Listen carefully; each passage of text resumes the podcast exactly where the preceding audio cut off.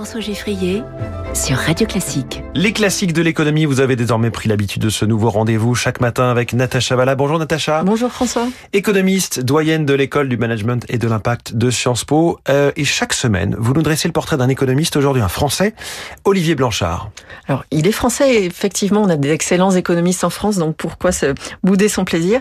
Il a étudié quand même largement aux États-Unis, puisqu'il a obtenu son doctorat au MIT, le prestigieux MIT, avec euh, les non moins prestigieux Stanley Fischer et Robert Solow, donc le père de la théorie de la croissance. Donc il était vraiment à très bonne école. Et il a ensuite été, c'est la consécration, professeur au MIT quasiment pendant toute sa vie.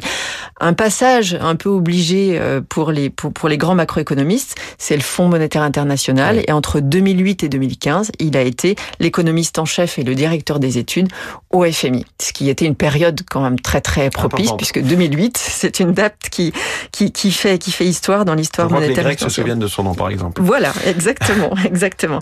Et puis depuis, bien sûr, il est toujours affilié au MIT. Il est, il est affilié au non moins prestigieux Institut Peterson, donc c'est un gros think tank euh, américain, et il est, il est membre de, bien sûr, d'associations d'économiques.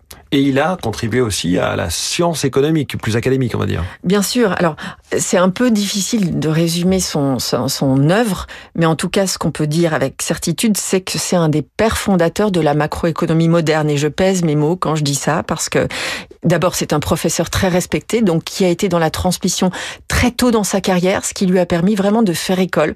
On est tous un peu des, des, des bébés d'Olivier Blanchard. Il s'est aussi impliqué beaucoup dans la formulation de la politique économique et dans le débat de politique économique. Beaucoup aux États-Unis et puis ensuite il a aussi couvert les questions européennes. Donc c'est un peu le luxe Olivier Blanchard parce qu'il y a une solidité scientifique reconnue par tous et puis une pertinence du propos dans la dans, dans les décisions de politique économique. Alors Olivier Blanchard, c'est l'auteur de deux livres incontournables encore aujourd'hui de macroéconomie. Un premier avec Stanley Fischer, avec qui il a, il a, il a étudié, donc de macroéconomie, et puis un deuxième qu'il a euh, aussi composé avec le, le, regretté Daniel Cohen pour les étudiants de, de, de licence euh, en France. Si on doit euh, parler de quelques-uns de ses travaux, Natacha. Alors, je parlais des politiques économiques. Il a évidemment développer des, des, analyses pour évaluer les politiques macroéconomiques, donc la politique budgétaire, la politique monétaire, l'évolution des politiques qu'on appelle macro-prudentielles, donc comment mmh. stabiliser le système euh, financier international. Euh, il a beaucoup travaillé dans ce cadre-là sur la soutenabilité de la dette publique, donc on risque d'entendre parler de lui dans les années à venir, puisque c'est un gros, un gros sujet, effectivement, effectivement. Ça a été appliqué dans un débat qu'on connaît très bien en Europe, qui est le débat dit des règles budgétaires, donc les règles européennes, euh, selon lesquelles euh, on doit avoir une dette sur euh, sur sur PIB inférieure à 60% et un, un, un déficit, de en dessous du 3%. Donc ça, il y a une évolution sur ce débat. Et il est vraiment euh, très impliqué dans cette dans cette dynamique-là. D'autres travaux? Absolument. Il y a des travaux encore plus essentiels, j'allais dire. Un travail avec Kiyotaki, qui est un, un, un économiste japonais très très reconnu aussi, sur les rigidités nominales et les fluctuations économiques. Et ça, euh, je, je vais pas le résumer, mais ce qu'on peut dire, c'est que ça a lancé tout un pan de, de la recherche macroéconomique qu'on appelle l'économie néo-keynésienne. Aujourd'hui, il faut savoir que toutes les banques centrales, tous les ministères des Finances font tourner des modèles néo-keynésiens.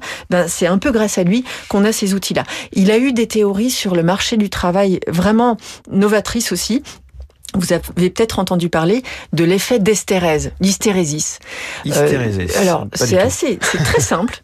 C'est-à-dire que quand vous rentrez au chômage, plus vous restez au chômage, plus c'est difficile de revenir sur le marché du travail mmh. parce que vos compétences s'érodent, parce que votre motivation est un peu affectée, etc., etc. Sur le marché du travail, il a aussi travaillé avec Jean Tirole. On a parlé de, de Jean Tirole récemment euh, sur les, les, les, les, mécanismes, sur le rôle de l'allocation chômage, la protection de l'emploi, les coûts de licenciement, sur la performance euh, du, sur le marché du travail. Il y a un rapport du, du Conseil d'analyse économique qui est très très éclairant mmh. sur le sur la question. Et puis je je m'en voudrais beaucoup de pas citer ses travaux sur la stagnation séculaire, le fait qu'on ait pendant longtemps eu une croissance molle des taux d'intérêt bas. Euh, il a analysé les causes de l'inflation qu'on traverse aujourd'hui. Euh, il a son avis sur le niveau de cible d'inflation que les banques centrales doivent avoir. Il aimerait qu'il soit un petit peu plus haut. Et puis, euh, il avait fait des travaux aussi très très importants pour les anciens pays dits euh, communistes, donc euh, les, pays d'Europe de l'Est et, la Russie, dans les années 90, au moment où cette zone du monde faisait une transition vers, vers l'économie de marché. Donc, Olivier Blanchard, incontournable aussi bien pour le débat économique que pour l'analyse et la science économique. Une partie de son œuvre introduite, expliquée ce matin par Natacha Valla, Olivier Blanchard dans les classiques de l'économie. Merci beaucoup.